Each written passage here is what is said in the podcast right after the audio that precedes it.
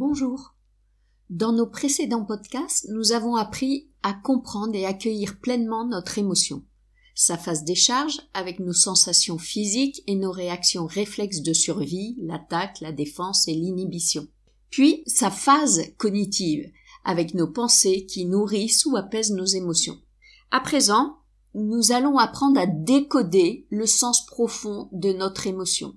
On a vu que l'émotion est déclenchée par un événement extérieur à nous, une parole, un geste, une situation ou une sensation. Par exemple, l'annonce de la poursuite du confinement. Le déclencheur est extérieur à nous.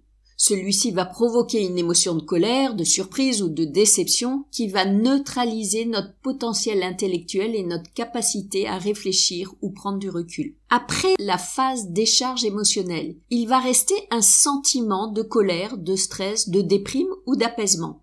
Le sentiment ne paralyse pas notre cerveau ni nos actions. Il va être entretenu ou pas par nos pensées. Ces pensées nous viennent directement de notre boîte noire.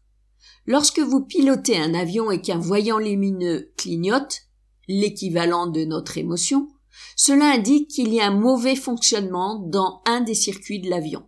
Si en tant que pilote, je ne m'en préoccupe pas, je me coupe de mes émotions, je prends le risque d'aller au crash, l'équivalent de l'explosion ou l'implosion. Lorsque l'avion s'est écrasé, la seule manière de comprendre ce qui s'est passé, c'est de trouver la boîte noire et de la décoder. C'est Jacques Salomé qui dit c'est dans l'ombre de soi-même que l'on fait les rencontres les plus lumineuses. Eh bien, notre boîte noire, ce sont nos valeurs et besoins touchés.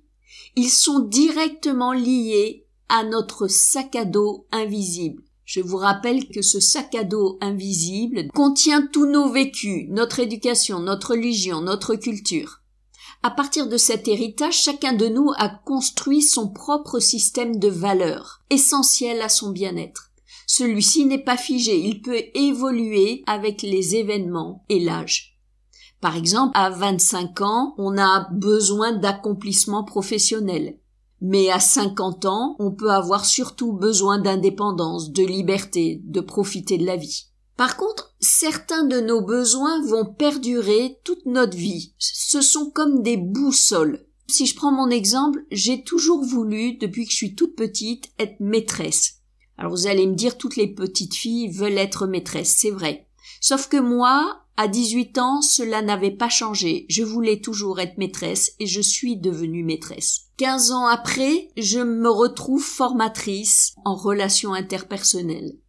Ce besoin de transmission et de créativité a toujours fait partie de moi. C'est ce besoin qui m'a guidée toute ma vie dans mes choix professionnels.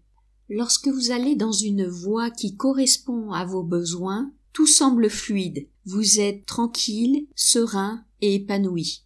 Par contre, quand une situation, un geste, une parole percute l'un de vos besoins essentiels, vous allez très rapidement être aux prises avec vos émotions qui vont lancer l'alarme et dire que vous avez un besoin en manque qui a été touché. Par exemple, si quelqu'un vous dit on ne peut jamais compter sur toi, et que justement votre besoin profond c'est l'attention aux autres, la disponibilité, eh bien vous allez être percuté par cette phrase qui va torpiller votre valeur et va déclencher instantanément une décharge émotionnelle proportionnelle à l'importance de ce besoin. Le mot besoin est parfois mal compris et mal utilisé. Ce n'est ni un caprice, ni une envie, et ni une demande. Par exemple, j'ai besoin de manger du chocolat. Ce n'est pas un besoin, c'est une envie. Le besoin qui se cache derrière est peut-être un besoin de réconfort, un besoin de se faire plaisir. J'ai besoin que tu fasses ton travail tout seul n'est pas un besoin non plus, mais une demande. Le besoin qui se cache derrière cette demande est le lâcher prise. Derrière toute demande, il y a un besoin non exprimé. Dans un futur podcast, je vous parlerai de la communication non violente de Marshall Rosenberg, dont la démarche part de l'identification de ses besoins. Il s'agit de nos besoins profonds, ceux qui nous maintiennent en vie, que nous devons satisfaire pour maintenir notre équilibre intérieur, pour nous épanouir. Par exemple, la relation ou l'amour est un besoin fondamental. On sait qu'un bébé, en l'absence de lien affectif, peut se laisser mourir. Vous pouvez trouver une liste de besoins sur Internet afin de vous familiariser avec eux. Il en existe beaucoup et tous ne vont pas résonner pour vous. Pour découvrir nos besoins actuels, il suffit de remonter à nos émotions, puisqu'elles sont le signal d'alarme qu'un besoin est touché. Je suis super contente de ma journée parce que on a fait un jeu en famille pour la première fois. Derrière ce jeu en famille, il y a un besoin qui est vivre des moments tous ensemble. Par contre, je me suis mise en colère quand j'ai appris qu'un de mes enfants était sorti retrouver des amis dehors. Cette colère vient sans doute d'un besoin profond de civisme, de respect des lois et de sécurité au niveau de la santé. À une émotion ou un sentiment peut correspondre plusieurs besoins et inversement. Un besoin insatisfait peut déclencher des émotions et des sentiments bien différents selon les personnes. Si mon patron ne me félicite jamais, il ne pointe que ce qui ne va pas, alors que j'estime que je fais bien mon travail. J'ai besoin simplement de reconnaissance dans mon travail. Et je peux du coup me sentir démotivé, abattu, ou bien en colère parce que je trouve ça injuste, ou enfin stressé parce qu'à chaque fois que je le rencontre, je stresse à l'idée de ce qu'il va me dire.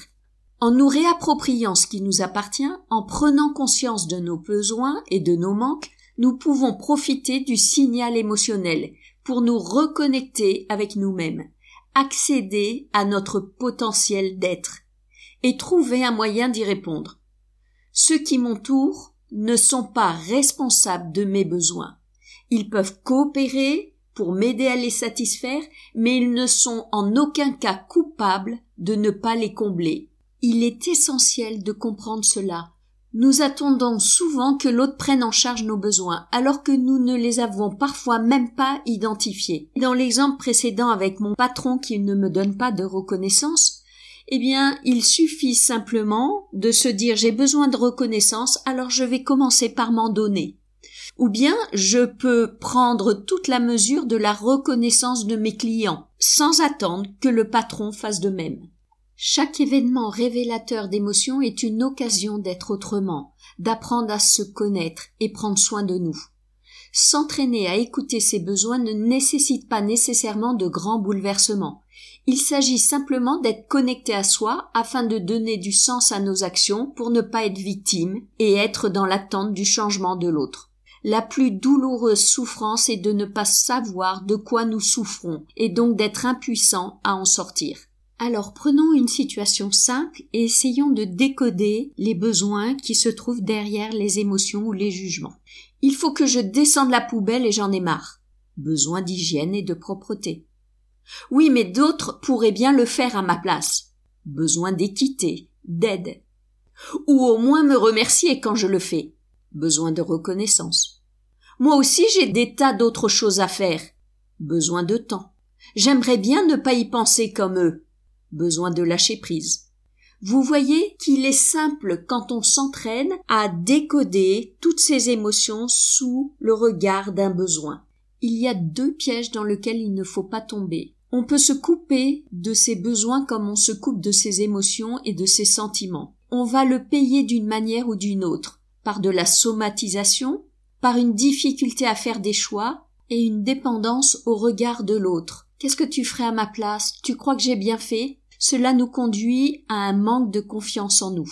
Le deuxième piège, c'est de chercher à l'extérieur de nous la cause de notre mal-être. Tu me fatigues au lieu de je suis fatigué, j'ai besoin de me reposer.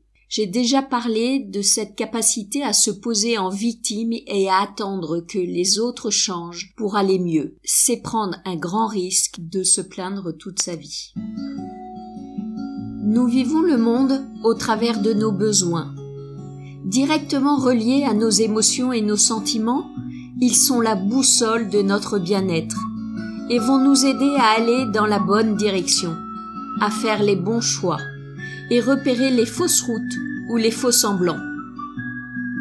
Alors, par moment, déconnectez-vous du monde extérieur et connectez-vous à votre vie intérieure. À demain!